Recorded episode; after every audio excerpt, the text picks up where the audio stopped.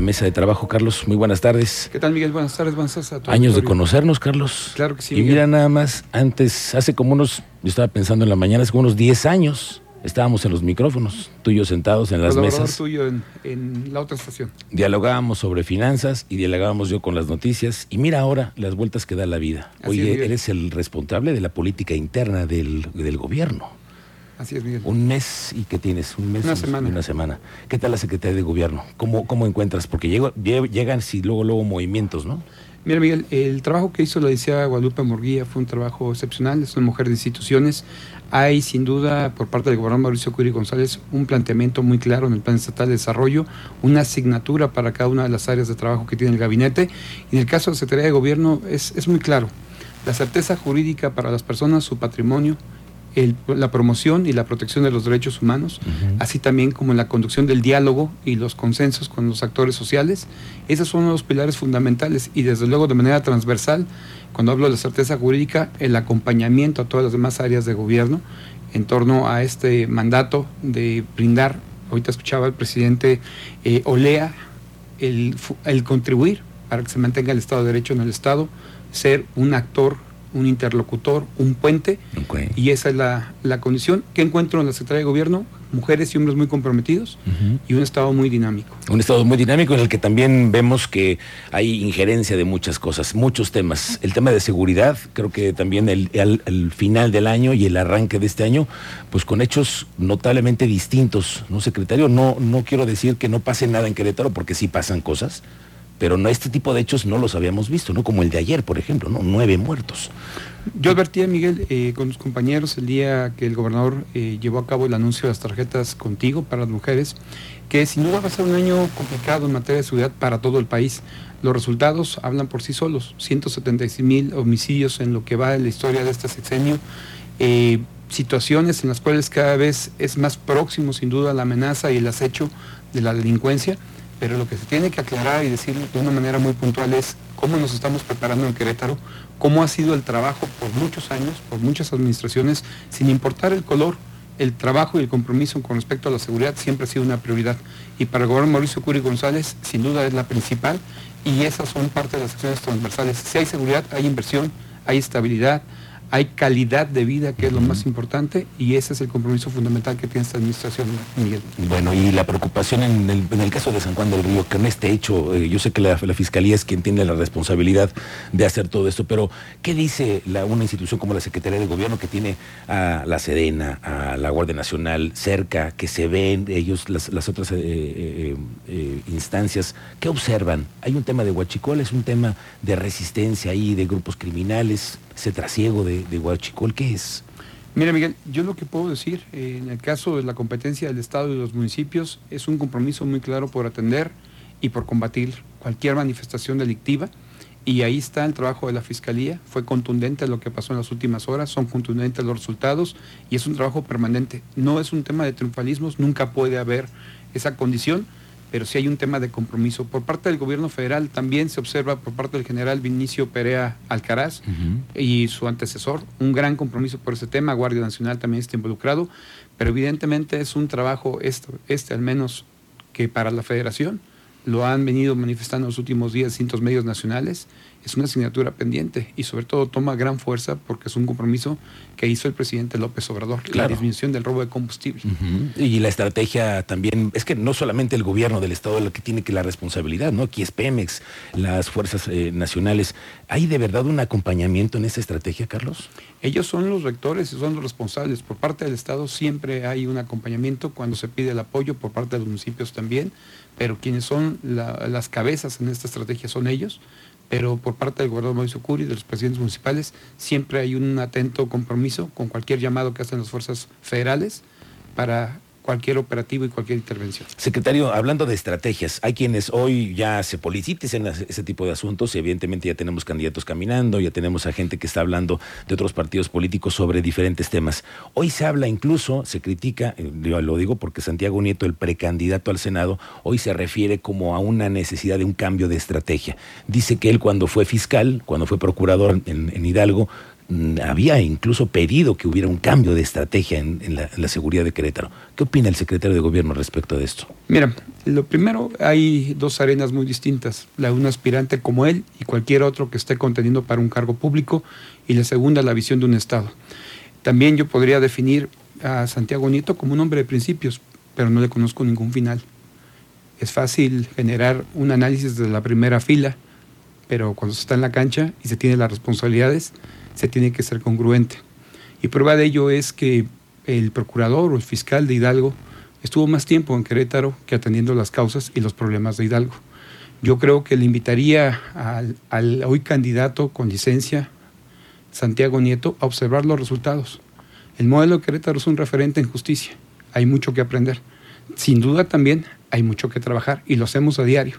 Yo creo que en el ánimo de las propuestas y las sugerencias y quizá las ocurrencias, está muy bien su dicho. Es a los queretanos los que tienen que convencer.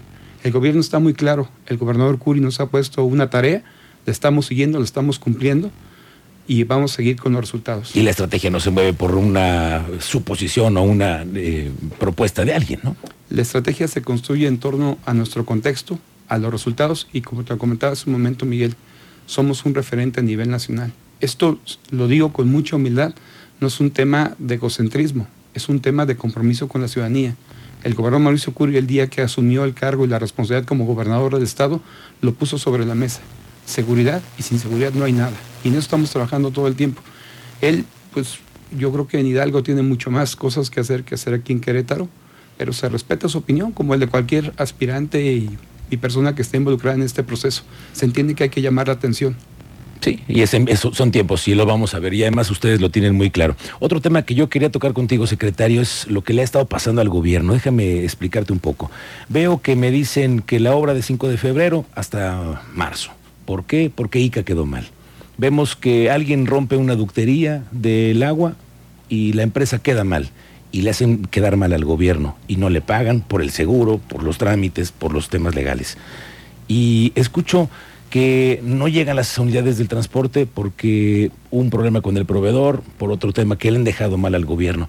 ¿Qué le está pasando al gobierno? Tiene como muchos frentes en donde le han estado quedando mal. Le dijeron a una empresa que hiciera placas y también le quedaron mal. Vienen despintadas en algunos casos. ¿Qué está pasando con, el, con, todos estos eh, problemas que tiene el gobierno, pero que son de terceros al final de cuentas, en donde se está involucrando también a la sociedad? Mira, Miguel, yo, yo ahí quisiera comentar, si me permites, en dos contextos. El primero, el que tiene que ver con las decisiones que están detrás, que son eh, decisiones que el gobernador tomó con una visión de Estado, con una visión de construir un legado y mejorar las condiciones de vida que hay en Querétaro. La segunda es la responsabilidad que tenemos todos aquellas personas que colaboramos en su administración para que esos resultados se den. Y te puedo decir que en ese compromiso mis compañeros de gabinete y todo el equipo que está en el gobierno ejecutivo del Estado estamos comprometidos y estamos haciendo los mayores esfuerzos. Y aquí lo único que tenemos que decir también es agradecerle siempre a la ciudadanía la, comprensión, el acompañamiento y desde luego la empatía que tenemos que tener con ellos. El gobernador ha sido muy claro en uno de los mandatos que está en su decálogo que todos los funcionarios del gobierno ejecutivo tenemos. Siempre hay que ser más creativos en la construcción de las soluciones que el problema mismo que enfrentamos. Y es el reto que tenemos todos. Y yo lo sellaría este comentario con algo también que es muy importante. Cada día es un día menos para nosotros para darle resultados a la gente. Sí, claro, claro, corre el tiempo y corre el tiempo de prisa. Ya estamos, en este año se va a cumplir el tercer año del sexenio del gobernador Curi, pero vemos eh, este tipo de cosas. Hay litigios que, por ejemplo, en el caso de ICA, ¿Va a defenderse el gobierno después de que han pasado los plazos no cumplidos, que han sido expuestos públicamente? ¿El gobierno se va a defender legalmente después? Mira, la obligación que tenemos nosotros es observar todos estos procesos. Si hay algún tipo de comportamientos que tengan que ser subsanados o que tengan que ser litigados, evidentemente lo haremos. En esto y en cualquier otra acción. Eso es obligado. ¿Por qué? Porque son recursos de la gente y tenemos que procurar y tenemos que cuidar que esos recursos sean aplicados de manera correcta. Y repito, siempre se están siguiendo todo tipo de observaciones y hay un acompañamiento permanente por las áreas de Contraloría y jurídicas del Estado para poder estar observando esto, Miguel. Estos que están en esta agenda son parte de estos procedimientos, el tema de ICA, el tema de FLO Networks que les quedaron mal en la CEA, esto tampoco se ha resuelto, secretario, ¿no? Mira, ahí yo te diría que es un tema integral, no solamente esos casos como tú refieres, todos aquellos en los cuales haya un daño patrimonial, haya alguna observación, tienen que ser atendidos, porque de lo contrario sería una omisión y una responsabilidad para aquel funcionario que no las ejerza. Ok. Eh, en el tema del agua, secretario, ¿cómo están las cosas? Eh, las, el año pasado escuchábamos que el gobernador tenía reuniones en México para ver el tema de eh, la repartición del agua ¿no? en los estados de, de la cuenca. Pasa enero, y no sé si el tema, el la temporada política vaya a afectar las decisiones con respecto al acueducto 3. ¿En qué situación está? Mira, hay un compromiso muy, muy importante, quisiera resaltarlo así también, por parte del presidente de la República, Andrés Manuel López Obrador, con el gobernador del estado. Hay trabajo ya permanente con la Comisión Nacional del Agua para la ampliación de las cuotas de agua para el estado de Querétaro. Se están afinando únicamente dentro de los proyectos técnicos, los secretarios técnicos, cuáles van a ser las capitulaciones y se está en espera también de una agenda para que sea recibido el señor gobernador con el presidente en Palacio Nacional y se pueda firmar este acuerdo de la ampliación del agua y decirlo también, Acueducto 3 sigue se está fortaleciendo este proyecto ejecutivo y será una realidad también en este sexenio. ¿Será una realidad en ese sexenio o en este año pudiéramos ya ver eh, avances, secretario? En este año, desde luego, habrá los avances, pero será un proyecto final de sexenio que garantizará por, por décadas el abasto de agua.